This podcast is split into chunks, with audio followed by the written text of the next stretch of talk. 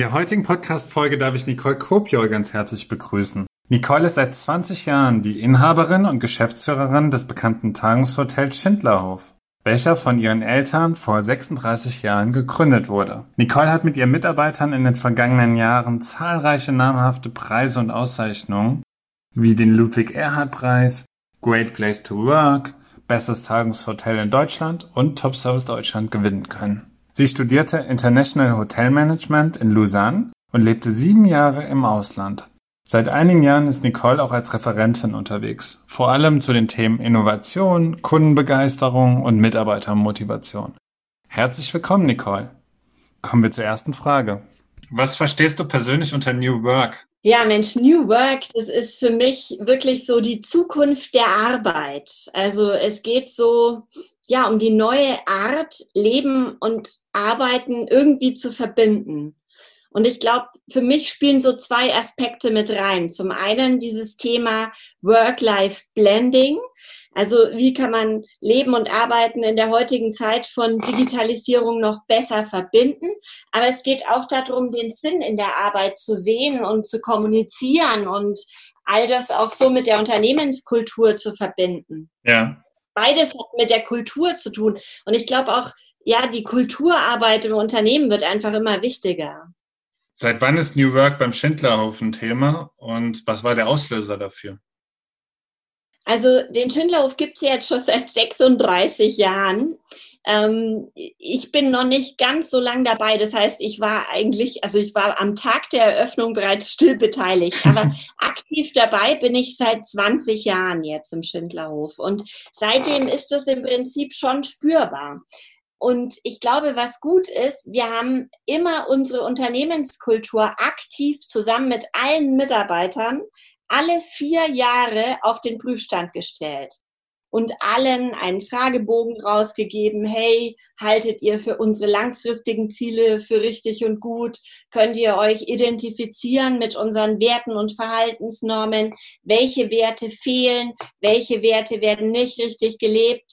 Und es ist ein riesengroßer Akt, alle vier Jahre immer wieder mit allen. Und wenn wir durch sind, dann unterschreiben alle die neue Spielkultur, so heißt es bei uns. Und äh, es wird ein Teamfoto gemacht und die Spielkultur geht dann in den Druck und ist vier Jahre gültig. Und ich glaube, damit haben wir viel geschafft. Die Mitarbeiter haben immer wieder aktiv mitgearbeitet, ja, dass die Welt der Arbeit im Schindlerhof immer wieder auf den Prüfstand gestellt wird, immer wieder auf den neuesten Stand gebracht wird und immer wieder darüber diskutiert wird. Und dann haben wir auch Systeme der Reflexion, wo wir quasi jeden Tag gucken, wird unsere Unternehmenskultur gelebt. Also jeder Leistungsbereich macht einmal am Tag sein Tune. Also Tune besteht aus vier Buchstaben, T-U-N-E. T steht für Touched for of the Schindler Spirit. Also haben wir unsere Unternehmenskultur heute gelebt und das wird da diskutiert. U steht dann Use for Quality Standards, N Natural Well-Being von uns und von den Gästen. Also das Thema Mitarbeiter- und Kundenbegeisterung in einem Buchstaben und das E steht für Energie, also war Energie da. Aber wirklich einer von den vier Buchstaben ist tatsächlich das Thema Unternehmenskultur. Und ich glaube, äh, wenn du die Unternehmenskultur einfach nur einmal schön schreibst, oft ja mit einer Marketingagentur schön formuliert und goldgerahmt in alle Ecken hängst, dann ist die nicht so ja, dann, dann ist es vielleicht eine Art Subkultur. Ne? Es ist vielleicht nicht 100 Prozent die, die gelebt wird. Und wir schauen immer, dass wir das kommunizieren, was wir auch leben.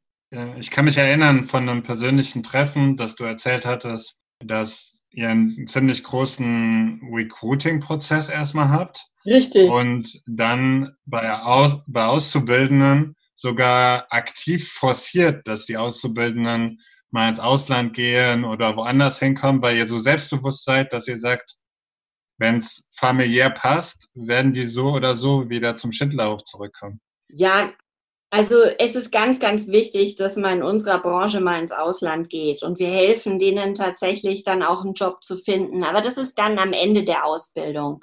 Wichtig ist für uns unser zwölfstufiger Einstellungsfilter, weil mit dem stellen wir sicher, dass wir es mit den Piraten zu tun haben. Und äh, da ist es ganz wichtig, zum einen Bewerber aus fremden Branchen so ein bisschen auf den Prüfstand zu stellen, wenn die sich als Profis aus fremden Branchen bewerben. Leben die diese Art Herzlichkeit? Können die das verstehen, unsere Unternehmenskultur? Und dann Vorstellungsgespräche mit Azubis werden sehr gerne zu ungewöhnlichen Zeiten terminiert. Mal an einem Donnerstag um 23 Uhr oder so. Und wenn die dann sagen, hey, an dem Abend feiere ich den Geburtstag von meiner Großmutter, dann ist das vollkommen in Ordnung. Aber wenn sie sagen, nee, um 23 Uhr stehe ich doch nicht zum Vorstellungsgespräch bereit, dann, dann ist was verkehrt. Ähm, und dann kommen die, füllen erstmal eine Partneranalyse aus äh, mit ein paar Fragen. Was sind meine Stärken, meine Schwächen? Wie habe ich mir die angeeignet? Aber auch ganz normale Fragen. Bei Profis fragen wir auch, was willst du verdienen? Weil wir Wunschgehälter zahlen. Ja, und dann steht auch in der Partneranalyse eine Selbstdarstellung des Unternehmens, äh, dass sie so ein paar Zahlen, Daten, Fakten schon mal kennen.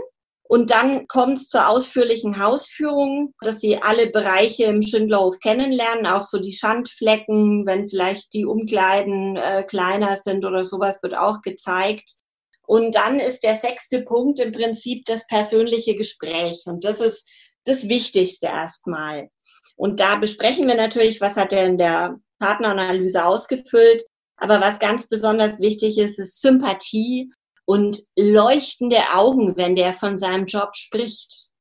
Also das, das muss überspringen. Und dann kommt es zu einer, immer zu einer zweitägigen, ähm, ja, in, in Bayern heißt es Einfühlungsverhältnis. Das ist im Prinzip wie so eine Art Probearbeiten, aber so darf man es rechtlich natürlich nicht nennen. Und da ist es ein gegenseitiges Beschnuppern vom Team mit dem Bewerber oder der Bewerberin. Und wenn das Team sagt, den oder die nehmen wir nicht, dann nehmen wir den nicht. Also das Team hat da das letzte Wort. Dann teilweise telefonische Auskunft beim vorherigen Arbeitgeber, aber das wird natürlich vorher gefragt. Und bei Führungskräften äh, findet immer auch äh, eine Hausführung mit dem Partner oder der Partnerin statt, damit die den Laden auch mal kennenlernt. Und ein kleiner Apero und dann können die gemeinsam hier essen, einfach damit der Partner das auch kennt. Und dann kommt es eben zum Spielvertrag mit den Spielregeln. Und ähm, ja, wir haben jetzt auch ein bisschen eine längere Probezeit eingeführt äh, von fünf Monaten. Da hatten wir früher immer nur zwei bis drei Monate. Nach der Probezeit kommt es erstmal zu einem befristeten Vertrag, um da auch nochmal ganz genau zu gucken, bevor es zum unbefristeten Vertrag kommt. Das ist unser Einstellungsfilter.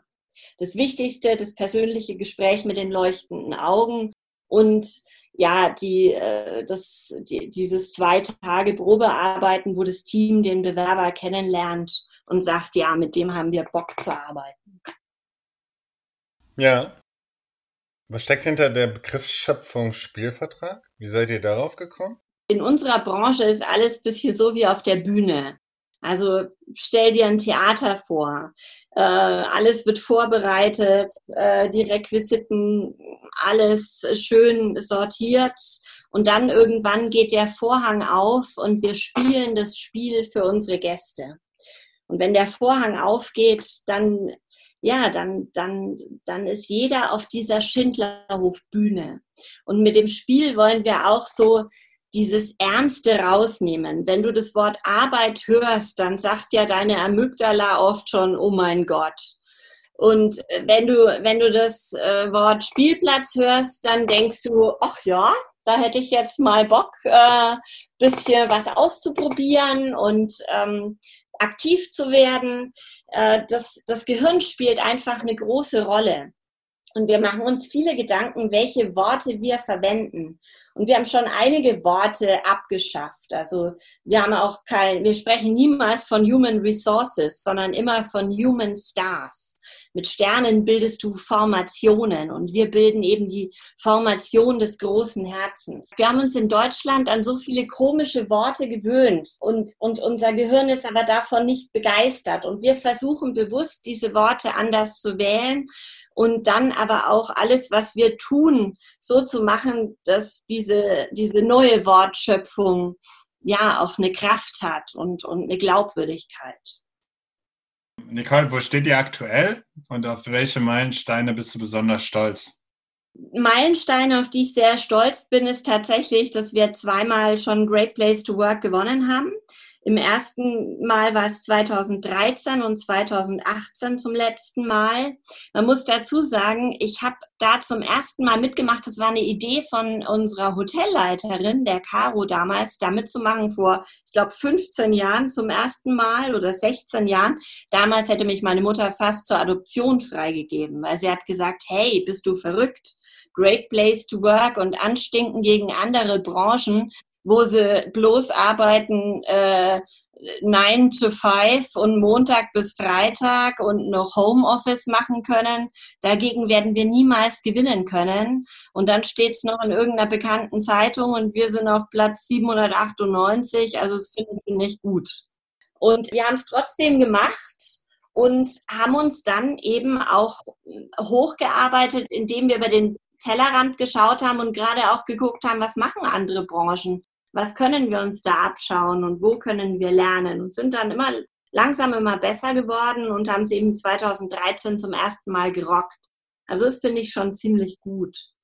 Und wo wir stehen, es ist immer schwankend. Ne? Die Stimmung im Team ist nie die gleiche. Aber wichtig ist, dass man immer weiß, wie ist sie aktuell und gegensteuert, wenn irgendwas nicht gut ist. Wenn man auch, wenn ein Konflikt im Team ist, zu lange wartet, dann explodiert der irgendwann kannst du ihn nicht mehr lösen. Aber wenn man sofort reingeht und sagt, hey, entweder meistens lösen es die Leute einfach unter sich, weil auch das ist ja im Tune Natural Wellbeing. Da kann Azubi auch mal zu einem Teamleader sagen, hey, sorry, wie du da während dem Service mit mir geredet hast. Also da war ich kurz echt platt und ja, da musste ich erst mal fünf Minuten mich zusammennehmen und konnte dann erst wieder auf die Bühne. Äh, und dann haben die das gleich aus der Welt geschafft. Und dann sagt der Teamleader zum Beispiel, hey, entschuldige, das war in dem Moment einfach extrem viel los. Und äh, ja, das waren, die Worte waren vielleicht nicht ganz richtig gewählt. Und dann haben die das schon aus der Welt geschafft. Und deswegen haben wir auch im Unternehmen diese Instrumente, wo die Leute gezwungen sind, drüber zu sprechen. Weil wenn man da zu lang wartet, das, das ist nichts.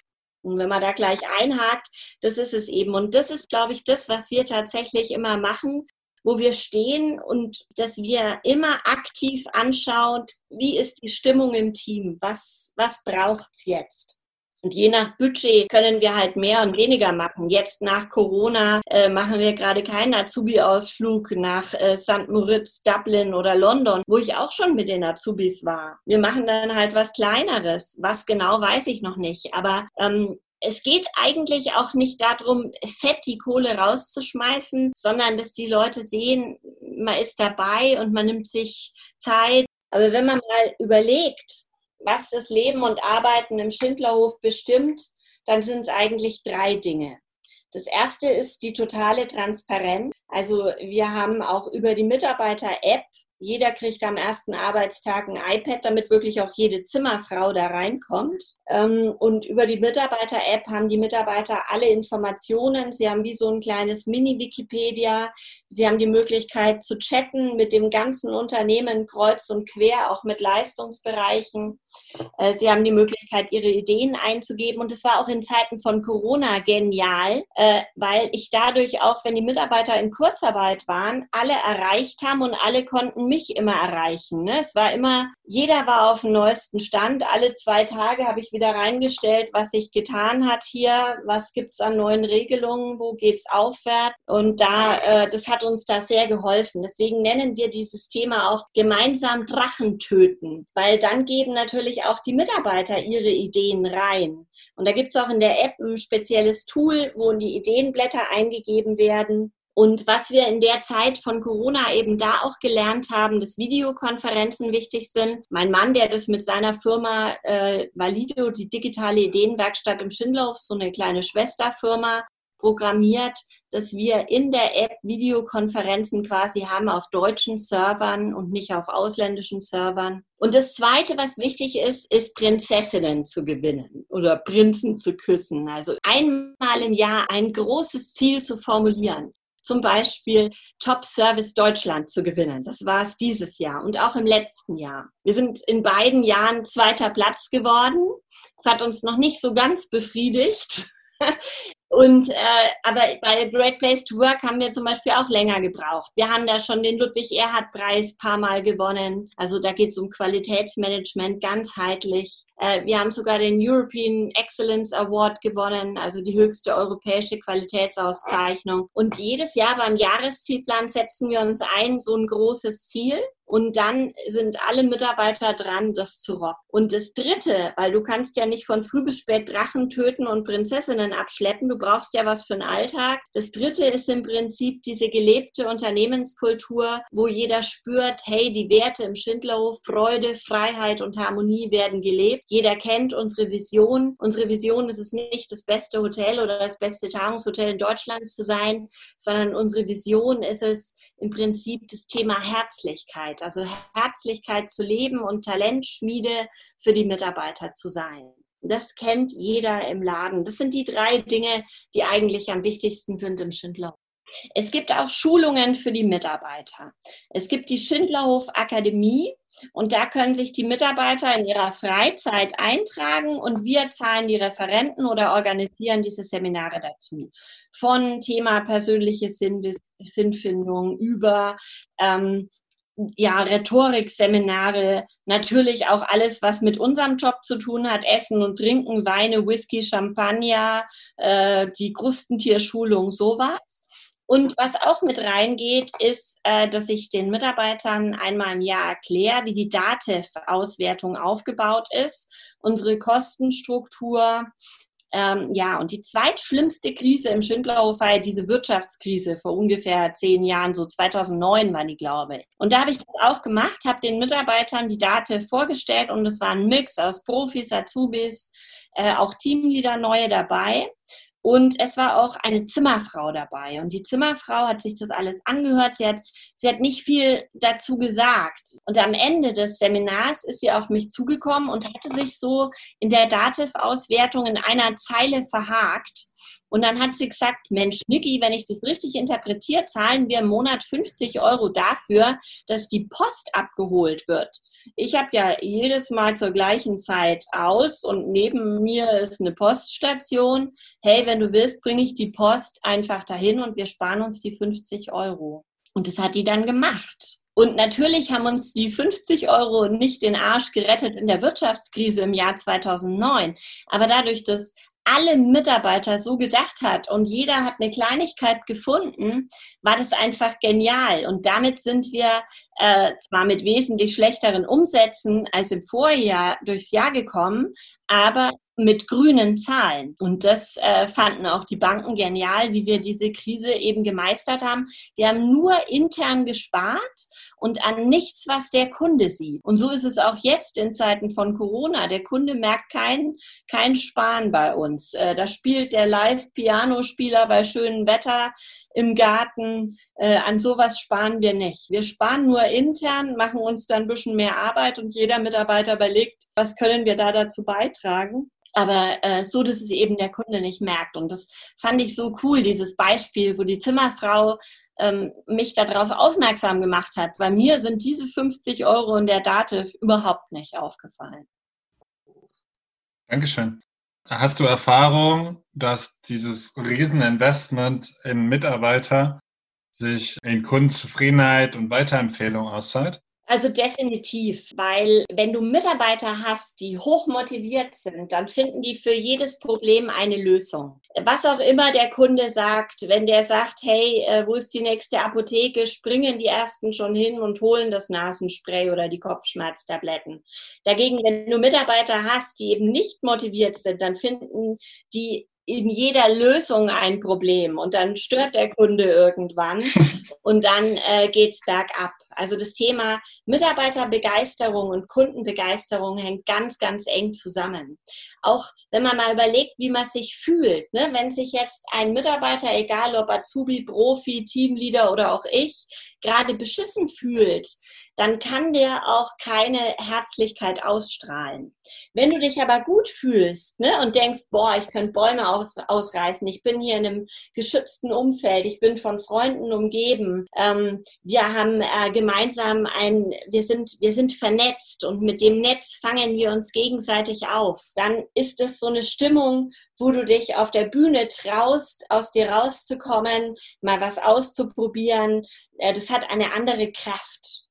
Und damit die Leute auch mehr aufgefordert sind, wirklich was auszuprobieren, küren wir ja auch den Fehler des Monats. Es geht dann darum, wenn Mitarbeiter irgendeine Idee ausprobiert haben, die gefloppt ist. Ich weiß noch, mein erster Fehler des Monats im Jahr 2000 bin ich in den Schindlauf gekommen und da habe ich äh, 24 Hotelzimmer gebaut und damals eine neue Technik integriert, wo der Gast auf dem Fernseher hat auschecken können. Jetzt haben wir neben den Tagungsgästen auch viele Businesskunden, extrem viele Unternehmensberater und ich dachte, hey, die starten ihren Tag echt schon um 7 Uhr früh, kommen spät abends erst wieder heim. Das wäre doch cool, wenn wir am Fernseher auschecken können.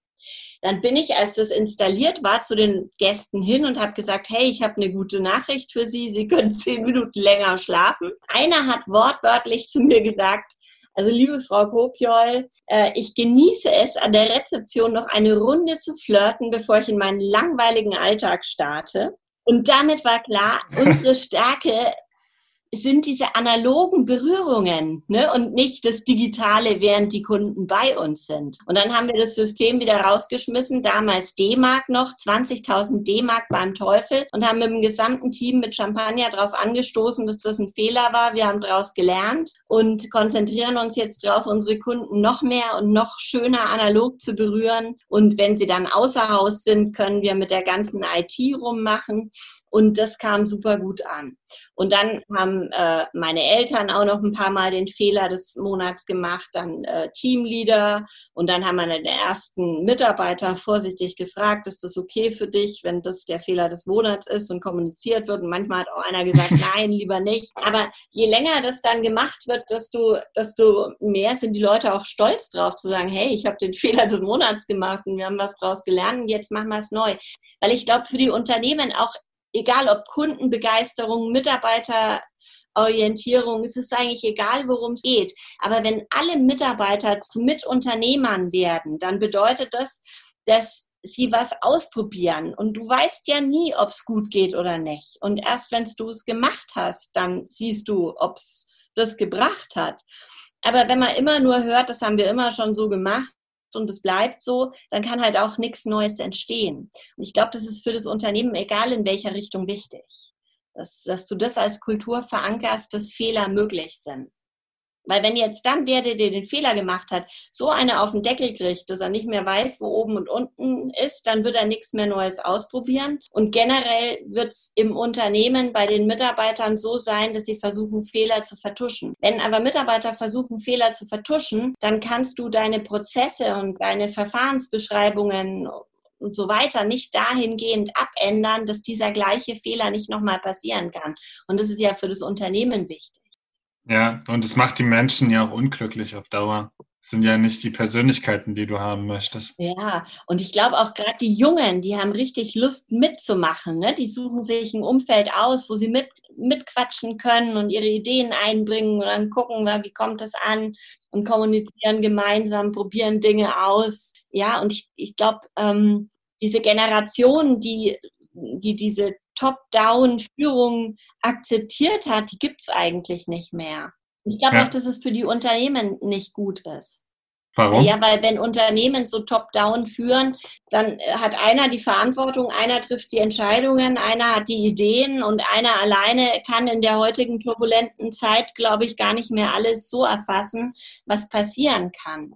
Und so hast du im Unternehmen, wenn wir, also wir haben aktuell 60 Mitarbeiter, wenn da jeder wie ein Mitunternehmer tickt und ein Human Star ist, der da am, am Himmel glänzt, dann ist das für das Unternehmen unbezahlbar. Wenn nur ich der Star wäre, dann hätten wir lang nicht so viel Strahlkraft. Und ich denke, das gilt für jedes Unternehmen. Aber es ist natürlich auch, es ist natürlich auch ein bisschen anstrengend, ne? Und das alles so ja, immer wieder zu kommunizieren, immer wieder zu leben. Aber letztendlich bringt es dem Unternehmen unglaublich viel. Egal in welcher Branche, davon bin ich auch überzeugt. Verstehe ich das richtig, dass aus deiner Sicht deine Rolle als Geschäftsführerin vor allem eben auch das Enablen der Mitarbeiter und des größten Potenzials ist? Ja, absolut. Und dann natürlich auch ein feines Controlling, um zu sehen, hey, wie laufen die Zahlen? Aber, aber nicht so diese deutsche Kontrolle, dass du jeden Mitarbeiter kontrollierst. Wir haben jetzt zum Beispiel ein schönes Beispiel ist ähm, eine neue Housekeep Hausdame. Äh, wir hatten einen Batman, also der hat uns verlassen nach jahrzehntelanger Arbeit und äh, eben auch aus gesundheitlichen Gründen. Und dann haben wir jemanden neuen gesucht und haben eine ehemalige Mitarbeiterin gefunden, die schon bei uns stellvertretende Restaurantleiterin war, weil der Bereich Housekeeping war ja neu. Und dann haben wir jemanden engagiert, der im Bereich Housekeeping tiptop unterwegs ist und auch Unternehmen berät, einfach um sie da fit zu machen. Und die hat in ihrem Report geschrieben, hey, wir sollten doch besser kontrollieren. Mitarbeiter machen teilweise ja, was sie wollen. Ja, die machen, die machen, was sie wollen, aber im Hintergrund läuft schon so ein feines Controlling. Aber viele Wege führen nach Rom. Mein Weg wäre vielleicht der und der Weg von jemand anders ist ein anderer. Er kommt trotzdem zum Ziel. In dem Moment, wo wir nicht mehr ans Ziel kommen und äh, unsere Kundenbegeisterung leidet oder auch unsere Schlüsselkennzahlen leiden, dann würde ich mich melden und auch die äh, Teamleader melden. Dazu kann sich aber auch jeder Azubi melden, weil wir jeden Tag in der App unsere Umsätze kommuniziert haben. Was sind die Umsätze heute gewesen? Was müssen wir noch schaffen, um das gemeinsam geplante Monatsziel zu erreichen? Und so haben wir zum Beispiel gestern den größten Umsatz seit Corona wieder kommuniziert. Wir haben es gestern zum er also vorgestern, sorry, gestern haben wir es kommuniziert, vorgestern haben wir den Umsatz gemacht, wieder von über 18.000 Euro. Das war unser größter Umsatz nach der Schließung. Und dann sieht es jeder und sieht, okay, jetzt müssen wir am Tag zum Beispiel noch 7.768 Euro Umsatz machen, um das gemeinsam geplante Ziel zu erreichen. Wahrscheinlich legen wir sogar noch eine Schippe drauf was sind die Teamkosten, was sind die Warenkosten, das kann dir einfach jeder sagen. Und äh, wenn da was aus dem Ruder läuft, dann reagiert jeder Azubi und sagt, fuck, schaut mal, hier läuft was aus dem Ruder. Und das ist wirklich toll. Wie eine selbstgeführte Organisation. Und, und mein Arbeitstitel, der ist vielleicht ein bisschen verrückt, aber der Arbeitstitel bei mir lautet eine Organisation der tanzenden Sterne, weil eben Human Stars wir stehen am Himmel und der Kunde ist ähm, in unserer Vorstellung der große Himmel. Und der ist nicht oben oder unten oder rechts oder links, sondern der Kunde durchdringt uns. Der ist vorne, hinten, oben, unten und überall. Und wenn ein Sternchen äh, das Unternehmen, die Organisation verlässt, warum auch immer, weil es mal ins Ausland geht, weil es den Betrieb seiner Eltern übernimmt, was auch immer der Grund ist, dann kommt ein neues Sternchen rein und wir sortieren uns neu in dieser Formation des großen Herzen. Und deswegen finde ich so das Bild der tanzenden Sterne so schön. Ja. Jetzt hast du schon einiges der nächsten Frage beantwortet. Hast du noch was zu ergänzen zu der Frage? Was hättet ihr gerne am Anfang der Reise schon gewusst? Und was sind eure Learnings? Ja, also was ich am Anfang der Reise gerne schon gewusst hätte, ist so, das hat mal Tom Peters geschrieben in einem Buch. Ich weiß nicht mehr, wie das Buch hieß. Und da drin hat er geschrieben, You've got to be hard to be soft. Also nur als Softie gehst du natürlich nicht durch also du musst auch mal harte Entscheidungen treffen. Und ich weiß noch, wie schwer ich mir getan habe bei, ähm, bei dem ersten, wir sprechen ja keine Kündigungen aus, sondern die Beendigung des Engagements. bei der, der ersten Beendigung des Engagements, also da habe ich 27 Gespräche geführt und eigentlich wusste ich schon, dass es nichts wird. Aber manchmal musst du einfach auch eine harte Entscheidung treffen. Und das wenn ich das vorher schon gewusst hätte, dann hätte ich mir, glaube ich, schon manchmal leichter getan. Also das finde ich ein sehr auch ein sehr treffender und wichtiger Satz. You've got to be hard to be soft. Weil manche denken dann, hey, da gehst du nur als Softie durch die Gegend und alle machen, was sie wollen. So geht's natürlich auch nicht. Wenn, wenn du eine Landratte an Bord hast, musst du reagieren. Weil ähm, solche also diese, diese Good Vibrations, die die alle, die, die, die ähm, Seeleute aus, äh, dünsten, die, die sind sehr, sehr gut für alle. Aber wenn du eine Pissgurke dabei hast, dann ist der genauso ansteckend. Und äh, du musst sofort reagieren, wenn eben da eine Pissgurke mit dabei ist. Verstehst du, was ich meine? ja. Was macht ihr sonst so äh, in die Richtung? Also was sind andere Beispiele von äh, You Have to Be Hard beim Schindlerhof? Ja, natürlich jetzt in Corona haben wir auch harte Entscheidungen getroffen. Ne? Da habe ich mit die härtesten Entscheidungen in 20 Jahren getroffen. Wir, wir warten 70 Mitarbeiter und jetzt haben wir 60 Mitarbeiter. Wir haben uns von allen Mitarbeitern in der Probezeit getrennt und bei allen, wo der Vertrag in den drei Monaten ausgelaufen ist, haben wir uns auch getrennt. Und so haben wir die natürliche Fluktuation genutzt, um die Organisation zu verschlanken, weil wir uns war natürlich klar, dass wir jetzt am Anfang, erstens wussten wir nicht, wie lange Corona dauert. Und wir müssen ja das Unternehmen sichern. Ich muss das Unternehmen sichern. Und äh, wenn du da extrem hohe Teamkosten an der Backe hast, dann geht es eventuell nicht ewig gut. Und das war eigentlich, ja, diese, in den drei Monaten Hardcore Corona, wo der Laden geschlossen war, bin ich um mindestens zehn Jahre gealtert. Ich habe eine Flasche Wein gebraucht abends, um einzuschlafen. Ich kam mir vor wie, wie in einem Geisterhotel. Und ich also es, ich habe meistens so gegen elf, zwölf angefangen, war oft bis Mitternacht da, kein Mensch hier, Telefon meist still. Also das war die schlimmste Zeit meines Lebens und diese Entscheidung, mich dann von zehn Leuten zu verabschieden, die ist mir extrem schwer gefallen. Da war auch ein Azubi in der Probezeit dabei, von dem wir uns verabschiedet haben, wo sogar der ja, der, das Gespräch mit dem Vater, also es war, also es war extrem hart.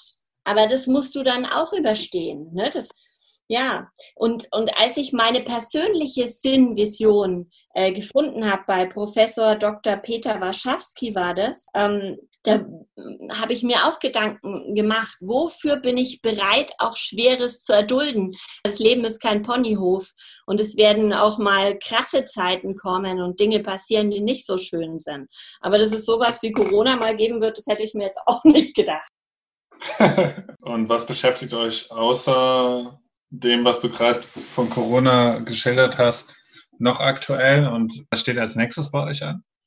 Also als nächstes steht da äh, steht an, diese Videokonferenzen, die in der App sind, auch für Externe freizuschalten, so dass wir quasi Tagungen anbieten können, wo ein Teil im Tagungsraum ist und wir die Technik zur Verfügung stellen, eben DSGVO-konform auf deutschen Servern, dass sie ihre sonstigen Teilnehmer noch mit dazu einladen können. Das läuft gerade, das ist schon in der Beta-Phase.